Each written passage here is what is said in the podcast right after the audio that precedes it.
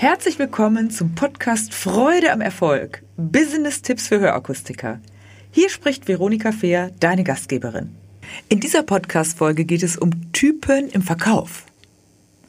Unser heutiger Schlüsselsatz lautet, wer seine Stärken kennt, kann mit den Schwächen bestens leben. Heute lade ich dich ein auf eine Reise zu den unterschiedlichen Persönlichkeitstypen im Verkauf.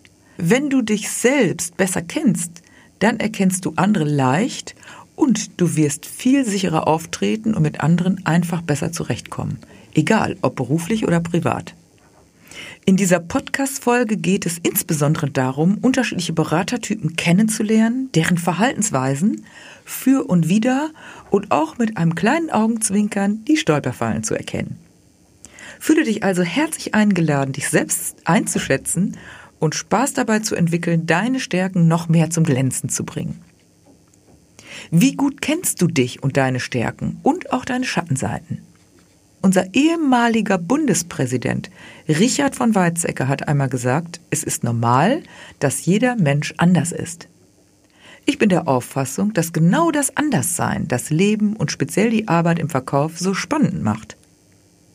Meine Philosophie Freude am Erfolg besteht darin, jeden Menschen in seiner Art wertzuschätzen, insbesondere die individuellen Stärken zum Glänzen zu bringen, anstatt an den Schwächen herumzudoktern.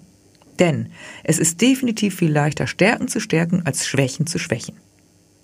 In jedem Typ steckt sehr viel Potenzial. Entscheidend ist immer, wie jeder Mensch sein Potenzial auf die Straße bringt. Heute möchte ich dir einmal vier ganz verschiedene Typen vorstellen, die mir immer wieder speziell im Verkauf begegnen. Wenn du diese Typen kennst, dann wird dir dies deinen Umgang mit dir selbst, deinen Kollegen und deinen Kunden sehr erleichtern. Also nun zu den vier Typen, die mir immer wieder begegnen. Nehmen wir mal eine waagerechte, die bezeichnen wir mal als menschenorientiert. Also auf der waagerechten sind Menschen, sind Verhaltensweisen, die sehr menschenorientiert sind. Und auf der senkrechten, wenn wir das im Kreuz sehen, wären Verhaltensweisen, die eher sachorientiert sind. Wir beginnen mit dem sehr menschenorientierten Verhalten.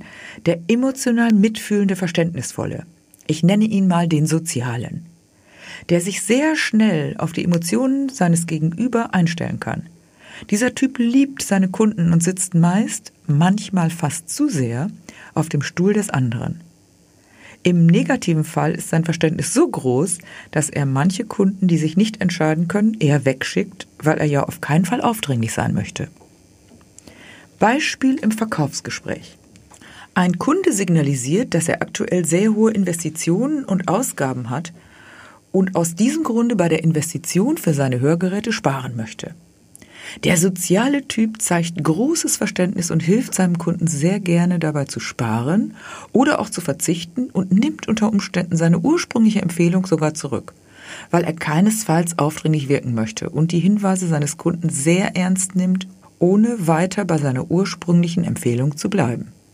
Die Gefahr bei dieser Vorgehensweise besteht darin, dass er gegenüber seinen Kunden unglaubwürdig werden könnte, denn es gibt einen Grund für die erste Empfehlung. Der zweite Typ, der auf der Sachebene eher agiert, ich nenne ihn mal den sachlichen Fachexperten oder der fachliche. Dieser Typ legt sehr viel Wert auf exakte und fachlich ausgeklügelte Beratung. Er liebt es, die neuesten technischen Details mitzuteilen und kann auch schon mal sehr detailverliebt sein. Bei der Fachkompetenz macht ihm keiner so schnell etwas vor und manches Mal hinterfragt der Fachexperte durchaus die wissenschaftlichen Studien.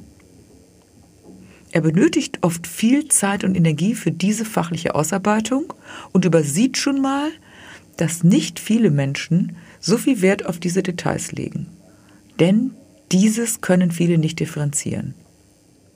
Gefahr bei dieser Vorgehensweise besteht darin, dass manch ein Kunde schon abtaucht und ebenfalls auch hier sehr viel Zeit vertan wird und der Fachexperte gegen die Energie des Kunden möglicherweise agiert, gegebenenfalls auch dadurch seine Kunden verlieren kann. Ein Beispiel im Kundengespräch. Ein Kunde signalisiert, ich nehme dieses Produkt. Der Fachexperte gibt sich meistens erst dann zufrieden, wenn alle Details verglichen oder ausprobiert sind. Er möchte auf keinen Fall sich nachsagen lassen, er hätte nicht alle fachlichen Details erklärt. So, jetzt kommen wir zu einem weiteren menschenorientierten. Der geborene und begeisterte Verkäufer, der leidenschaftliche. Er sprüht vor Begeisterung, agiert mit großer Leidenschaft und gibt nicht so schnell auf.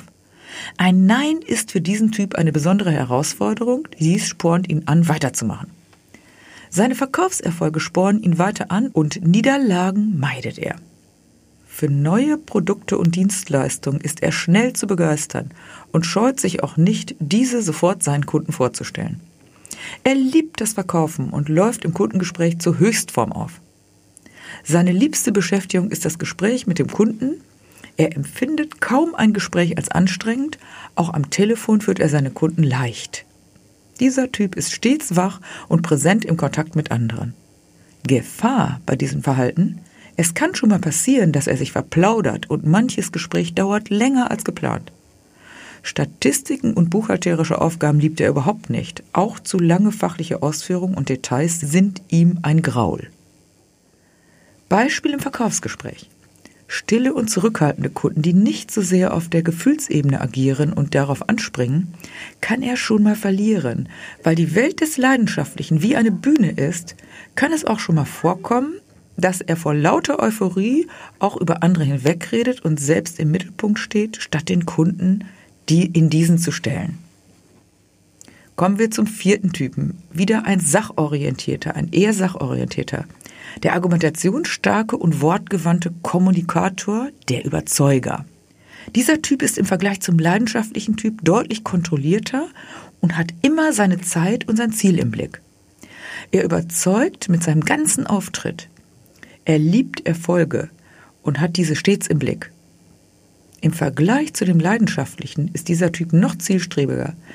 Er überzeugt als Gesprächspartner und überzeugt mit kommunikativer Kompetenz und Wortakrobatik. Im Vergleich zu dem Sozialen ist der Überzeuger mehr am Ziel als an der Person orientiert. Zwar möchte er dabei die Menschen mitnehmen, doch zu viele Details, zum Beispiel aus der Privatsphäre, liebt er nicht und ihm gelingt es dann schnell wieder auf der Sachebene zu überzeugen. Die Gefahr bei diesem Typen könnte sein, durch die wortgewandte Art und die Kommunikationsstärke kann er nicht jeden Kunden, der menschlich mehr orientiert ist, zu 100 Prozent abholen. Dadurch könnte bei den Kunden, die sehr auf dem sozialen und fachlichen Fokus sind, ein Gefühl von Kälte entstehen. Beispiel im Kundengespräch. Ein Kunde hat das Bedürfnis, sich nochmal über einiges, möglicherweise auch Privates, auszutauschen und bringt gegebenenfalls einige Einwände und Bedenken ins Spiel. Hier wird der Überzeuger schnell wortgewandt reagieren und könnte Gefahr laufen, dass er den sensiblen Kunden auf der emotionalen Ebene nicht erreicht, vielleicht sogar verliert. Hast du dich beim Zuhören selbst einordnen können oder kamen dir sofort Personen vor Augen? Selten gibt es totale Reinformen der Typen, sondern meist sind es Tendenzen, mehr in die eine oder in die andere Richtung und die Ausprägungen sind unterschiedlich. Welche Einschätzung hast du zu einer möglichen prozentualen Verteilung in der Branche? Welcher Typ ist deiner Meinung nach am meisten vertreten? Abschließend hier nun ein paar Grundgedanken zum Umgang mit Typen und zur Einstellung. Erstens, akzeptiere dich und alle anderen so, wie sie sind. Jeder ist für sich so in Ordnung. Zweitens, eine Einordnung in Typen und Verhaltensweisen kann dir helfen, leichter mit dir selbst und anderen umzugehen. Es dient lediglich dazu, etwas zu veranschaulichen. Drittens, jedem Verhalten liegen innere Grundhaltungen und Glaubenssätze, etwas, was wir schon als Kind gelernt haben, zugrunde. Das heißt, willst du Verhalten verändern, musst du zuerst deine Haltung ändern und mit alten Glaubenssätzen aufräumen, die dir möglicherweise nicht bewusst sind.